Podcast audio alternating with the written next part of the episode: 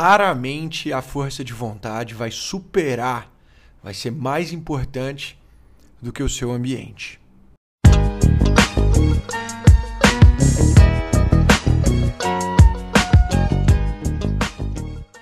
Uai, bom demais ter você aqui de novo, ou quem sabe até pela primeira vez. Esse daqui é o Eu Te Digo, um podcast de toda sexta às seis da manhã, rápido e direto ao ponto, em que eu, o Digo, te digo os três principais aprendizados reais que eu tive nessa semana. É um podcast carinhosamente elaborado para conter uma alta concentração de conhecimento por palavra. Aqui a gente mostra que tudo e todos podem ser uma baita oportunidade de aprendizado e vai depender da nossa interpretação. Então a nossa meta é sempre terminar a semana melhor que quando a gente começou. E a meta aqui é sempre batida. Então, vamos juntos.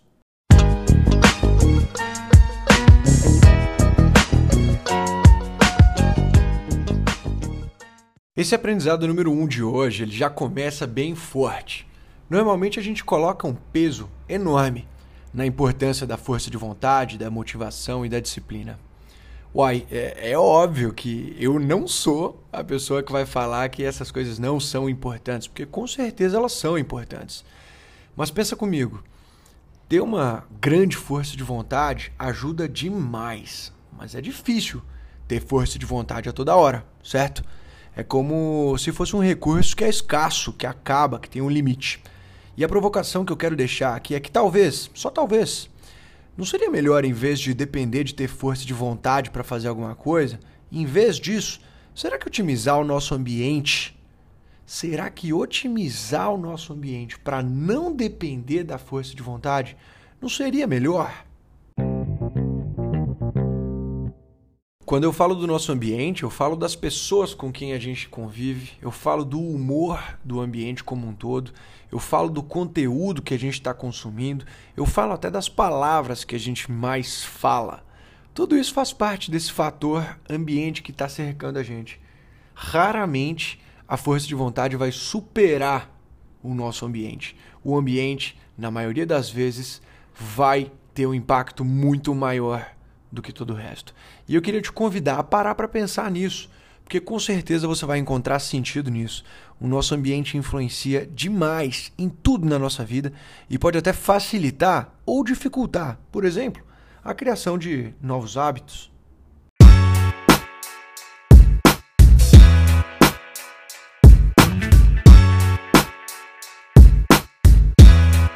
Bom, para o aprendizado número 2, aqui tem uma situação curiosa. Rolando o feed do Instagram nessa semana, eu não me lembro exatamente onde, mas eu me trombei com uma reflexão, no mínimo interessante, que eu achei super válida de ser compartilhada aqui no episódio do Eu Te Digo. Para para pensar no seguinte: dizer sim para alguma coisa hoje custa algum tempo seu no futuro, certo? Afinal, você vai ter que fazer algo no futuro e isso vai tomar tempo. Agora, dizer não para alguma coisa hoje, então, economiza algum tempo seu no futuro. Dizer não é como se fosse um crédito de tempo, porque você vai ter um bloco de tempo lá no futuro que não vai ser ocupado e aí você pode gastar com o que você quiser. Agora, dizer sim é como se fosse um débito de tempo, não um crédito.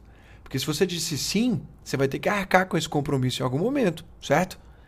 Então, a provocação aqui é que, em resumo, dizer não é uma decisão nossa, mas dizer sim é mais que uma decisão. Dizer sim é uma responsabilidade. Isso tem que estar muito claro para todo mundo.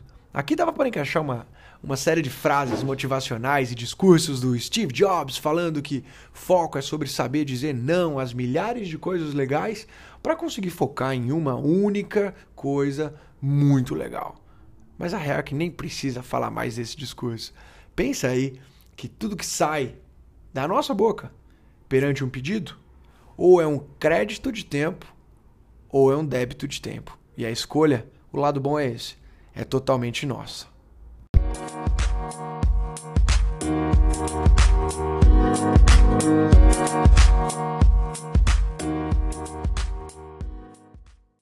E para o aprendizado número 3, para finalizar o episódio de hoje, tem uma situação super legal que acabou de acontecer para compartilhar com vocês. Na escola Zax, a gente ajuda muitas pessoas que estão em busca de mais. e a gente ajuda essas pessoas a se direcionarem melhor para alcançarem essas suas metas, esse mais que elas estão buscando, e também a gente ajuda a traduzir na prática tudo que a gente ensina no dia a dia. Hoje mesmo, quando eu estou gravando esse podcast, que é quinta-feira à noite, dia 27 de maio, a gente estava fazendo uma mentoria. É uma mentoria que é só para alunos que se formaram no curso e ganharam esse bônus. E a gente falou sobre dois ou três casos de pessoas diferentes que estavam em busca de mais, em busca de novas metas, mas não sabiam exatamente o que fazer. E uma coisa que eu comentei, que aí foi um grande aprendizado para mim, quando eu ouvi isso originalmente, se eu não me engano, foi do Álvaro Chocair.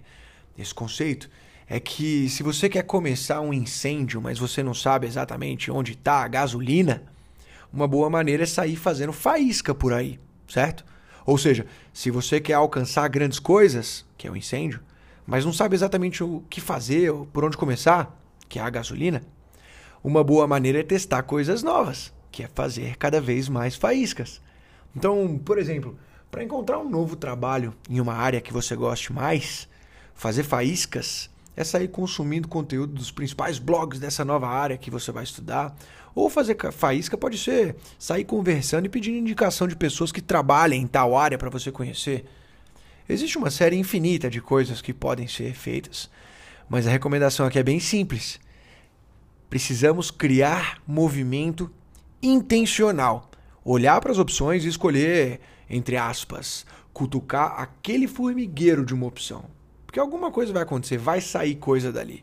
Então, uma coisa é certa: o incêndio não vai acontecer sem as faíscas. Então, a partir daí já fica mais fácil identificar. Essa analogia dá para usar de muitas maneiras. O incêndio pode ser falar em público e as faíscas podem ser se expor em grupos menores ou com amigos. O incêndio pode ser criar um negócio milionário que você quer criar, e as faíscas podem ser testar novos modelos de negócios. O incêndio pode também ser encontrar uma nova vaga de emprego, e as faíscas podem ser falar com inúmeras pessoas e indicações. Isso vai muito longe, mas uma coisa que não tem como negar é que a presença das faíscas vai ser sempre essencial.